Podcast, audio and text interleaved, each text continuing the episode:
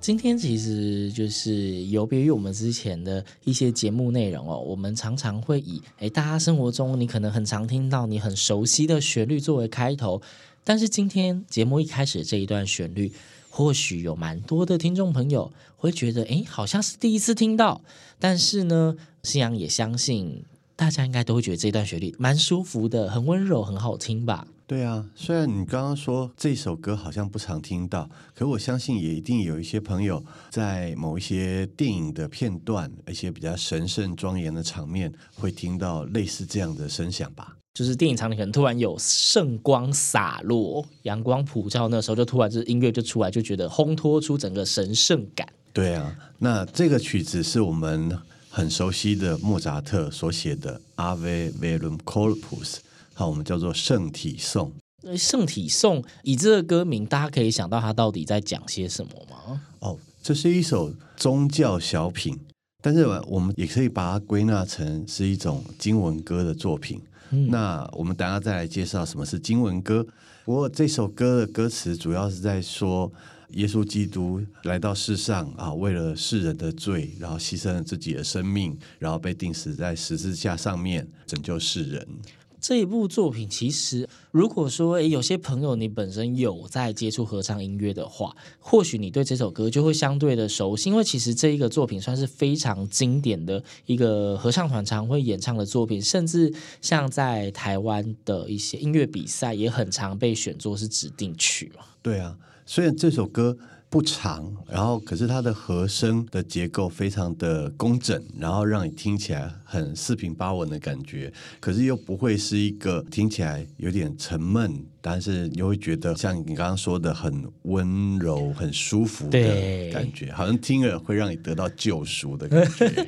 没错，因为通常其实我们如果可以选在比赛的歌曲，它通常层次跟对比会非常的鲜明。那大家刚刚可能觉得说，哎，我们听的那一段音乐就是一直都很温柔、很舒服啊。嗯、因为其实大家刚刚听到的只是这一首歌的第一个段落而已。对，那它的第二个段落开始可能就也描述到一些比较啊，比如说。呃，当他被钉在十字架上的时候，然后下面的士兵用长矛刺穿他的肋下，然后流出了鲜血啊，真的比较痛苦这样的一个字眼。那莫扎特也用了一些比较有变化的和声色彩来描绘这样的字眼。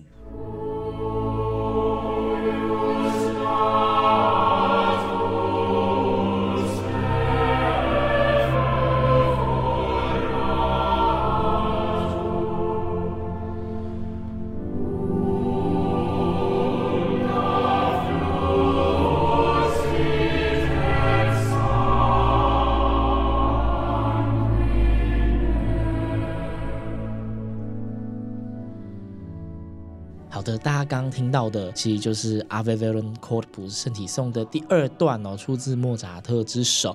那跟我们刚刚讲到说，哎，因为肋下被刺穿啊，那一些，所以他用的非常强烈的和声的感觉，大家就会觉得那个情绪完全的不一样，很痛吧？听起来就很痛，而且音量又特别的大声，有一种那种就是很痛苦撕裂感。对，所以相信大家听到这个曲子一定很有画面的感觉吧？对。不过我们刚刚有提到，这是一首经文歌，哎，那我们这边来跟大家稍微介绍一下什么叫做经文歌吧。嗯，那经文歌其实顾名思义，它就是根据经文所谱写的歌曲。嗯，那特别指的是呃，用天主教的拉丁经文所谱写的歌曲。那我们刚刚既然提到莫扎特，相信大家也听说过，他小时候在。呃，西斯丁大教堂去听写了一首很有名的歌曲，一首传说中其实是不能外流的歌曲，但是他就偏偏给人家听写出来，公诸于世。对，那这是由阿莱格里啊，一个文艺复兴时期的作曲家所写的《Miserere Mei》。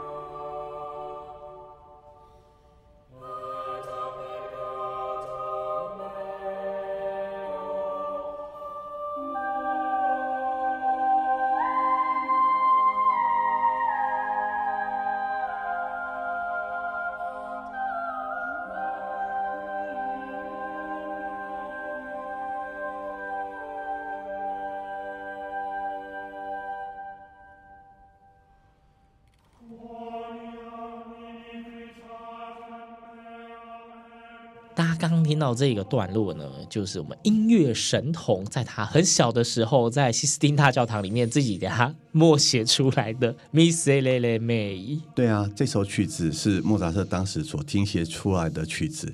那这首曲子为什么当初被限制，只能在这所教堂被演唱，不能外流？因为它很特别。那我们刚刚听到的这首歌非常的优美，可是它有几个比较特别的地方，其实是当代的。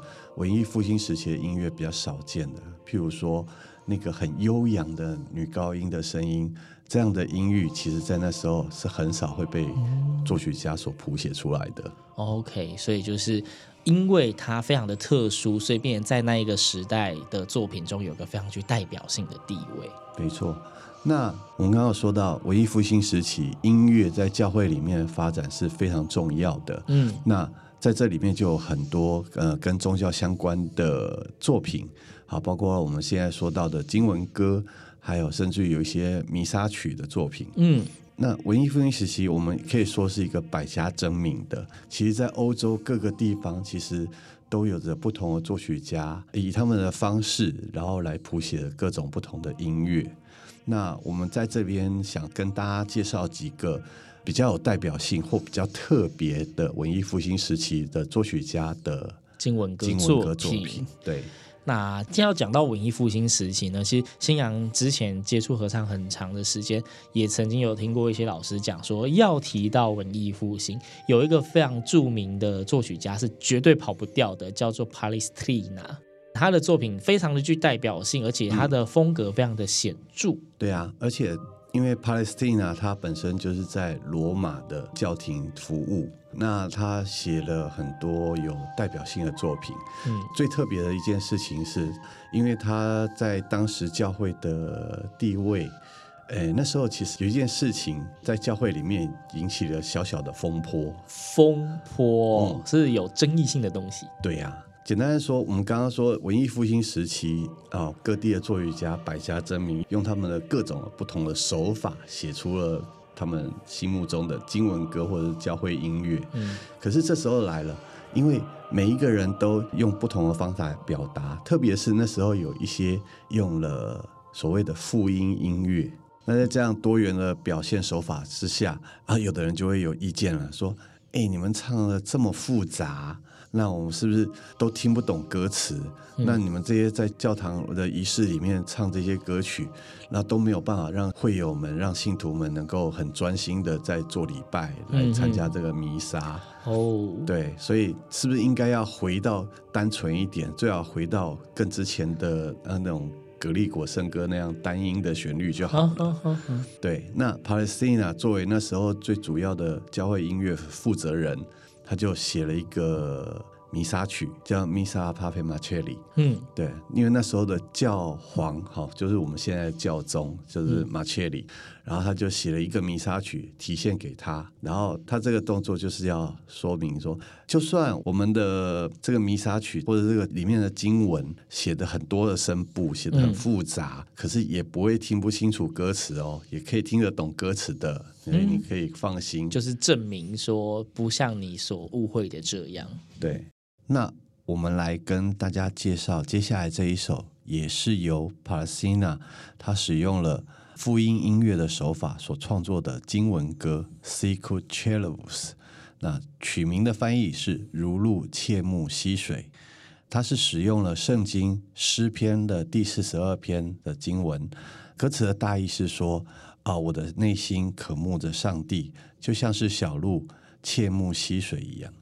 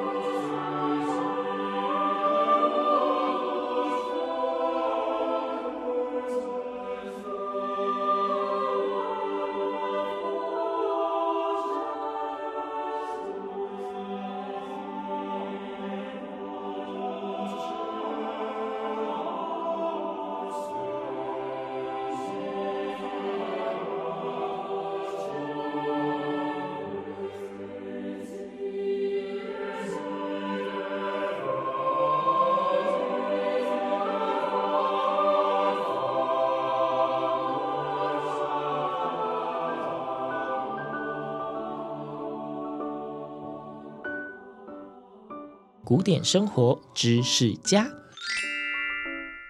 所谓的复音音乐是特别指在文艺复兴时期所发展出来的一种多声部的音乐。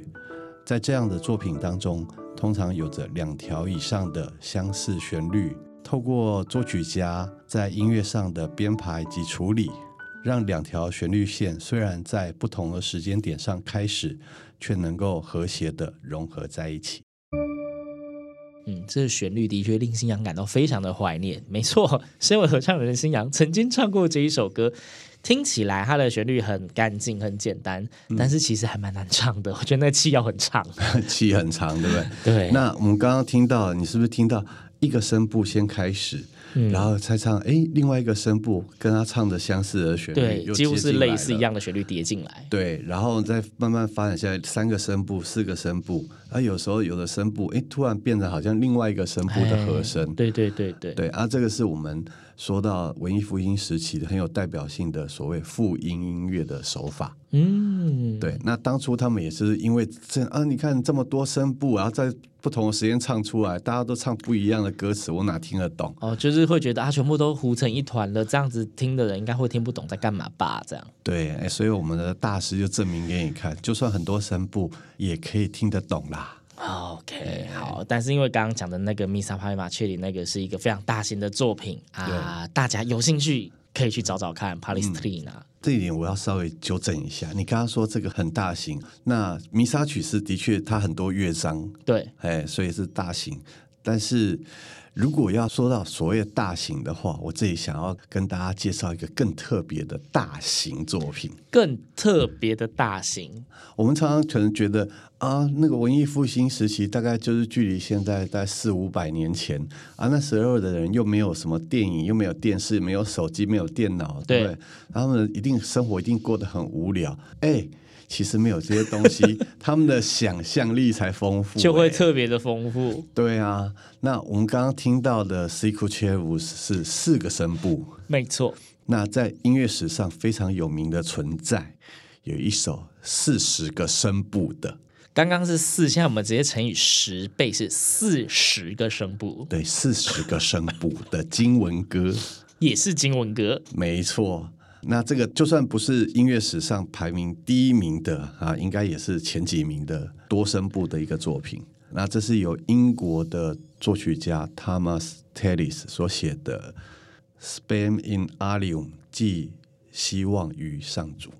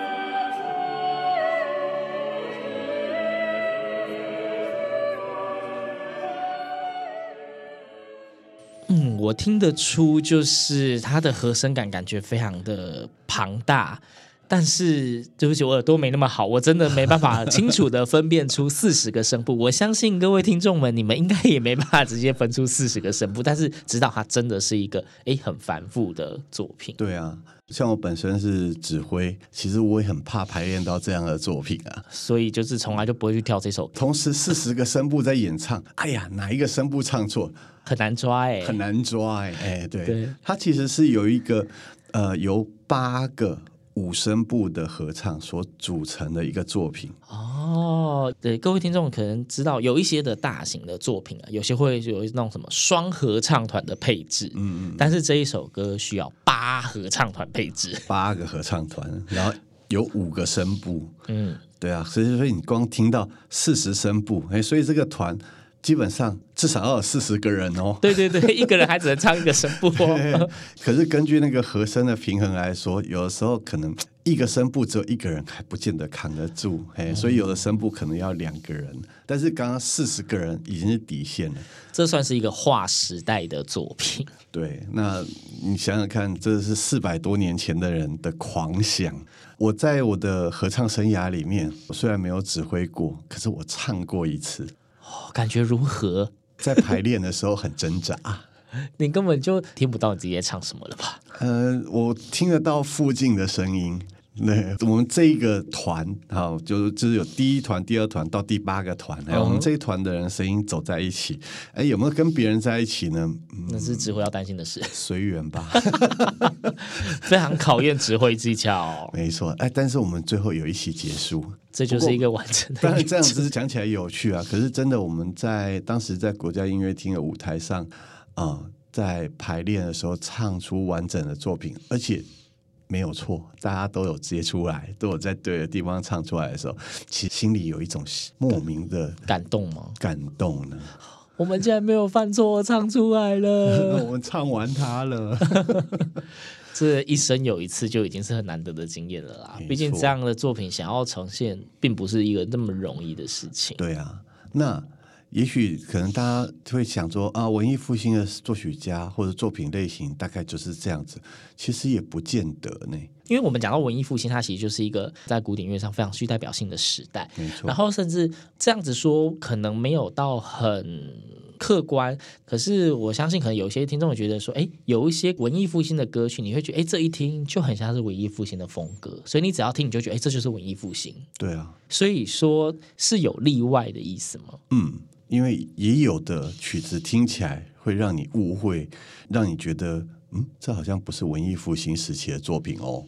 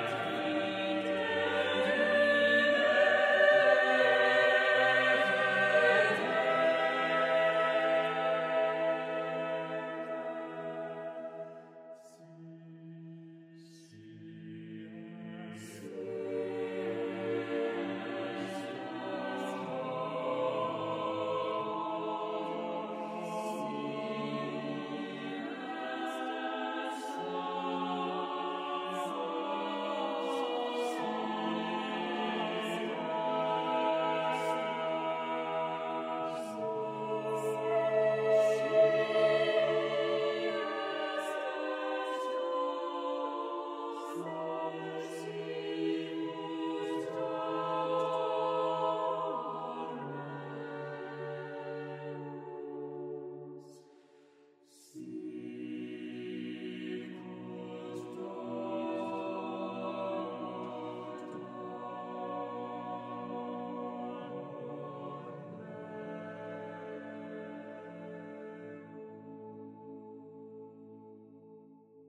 嗯，这个歌词我听过，这个曲子我刚刚吓到，还以为是不是唱走音，就是跟我想象中的文艺复兴真的差有一点多。那个旋律突然就嗯，就突然转了一个弯。对啊，刚刚我们听到这首经文歌是由文艺复兴时期的作曲家杰苏阿斗所写的《O Vos Omnes》啊，那些路过的人们。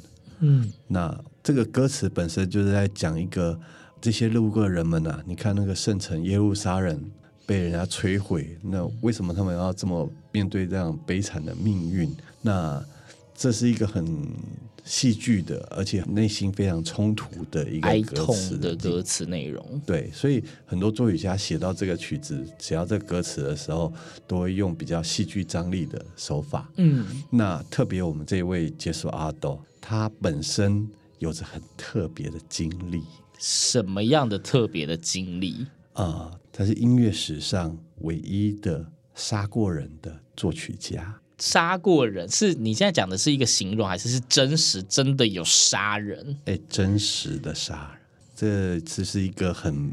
很像玫瑰童音演的故事，什么情感纠葛还是什么？其实这个杰斯阿朵他本身其实作曲哈，这是他的兴趣。嗯，他的本质其实是什么呢？他其实是维罗纳那边的王子。哇哦，王子啊！对，是一位贵族嘛。那这个故事，嗯，就很一般的戏剧都常常会看到的。然后这个王子呢，他有一个貌美如花的妻子。可是感情好像不是很好，他常常怀疑他老婆偷人。然后有一天，他就说：“嗯，好，我一定要把这个真相揭开。”然后就跟他老婆讲说：“哎呀，我去打猎个三天啊，哎啊，你就乖乖在城里面待着哈。”然后他就带了一大队人马就出去打猎。然后他老婆就哎，出去了三天，赶快叫情人来。哇哦！然后可是不知道这个杰苏阿斗走出去走了半天以后就掉头偷偷回来了，哎，刚好抓到捉奸在床啊！好，OK，然后后来一气之下就把两个人都给杀了。哇哦！所以是音乐史上有记载的唯一一个杀过人的作曲家。是啊，所以反映在他的音乐上面，是不是也很有一点扭曲的感觉呢？难怪会做出这个这么现代感的音乐啊！嗯，所以我们刚刚听了一些文艺复兴时期的作曲家的作品，可能大家都觉得啊、哦，文艺复兴的音乐是不是都是这样呢？其实还有很多的不同的作曲家的作品都值得大家去欣赏。嗯。那为了抚平大家刚刚受到惊吓的心情，所以我们最后呢，我们是不是来介绍一首呃，由另外一位文艺复兴时期的作曲家 Victoria 他所写的一首经文歌，叫做《O Magnum Mysterium》。O 真的就是“ O ”的意思，就是 “Magnum” 是伟大的，嗯，“Mysterium” 是奥秘，会直接翻成“哦，伟大的奥秘”吗？对啊，那这个“哦，伟大的奥秘”是什么奥秘呢？好，我们刚刚在节目一开始的时候是呃介绍了 Ave Verum Corpus，是说耶稣对耶稣基督的受难被钉十字架的时候，那我们这什么伟大的奥秘呢？在圣诞的夜里，嗯，对，耶稣诞生。哦，所以这个是耶稣诞生的时候，对，这是伟大的奥秘。那他一开始用一点点神秘一点的啊、呃、声响的效果，然后可是其他声部再叠加进来以后，产生了一个比较温暖，然后甚至于到后来有比较亮丽的一个声音效果。嗯，其实我们今天从一开头，我们从耶稣受难就好，我们把它简称类似耶稣之死，然后一路我们就是呃介绍了非常多在文艺复兴时期的经文歌，因为毕竟文艺复兴时期那个时候，呃，宗教音乐也特别的发达，所以经文歌的特别就是百家争鸣，所以真的是有很多很精彩的，值得分享给大家。虽然这些可能大家平常没有很常接触，但是必须讲经文歌这样的。题材在我们的日常生活中，你真的要去找，其实真的是很多的。对啊，对，所以就是在这一集节目里面，我们就是分享一些，诶，大家可能比较少关注到，但是它其实真的还是有非常美丽的色彩的音乐给大家。那开头是耶稣之死，最后我们就用耶稣的降生来当做这一集最后的结尾。那我们就下次节目再会喽，拜拜，拜拜。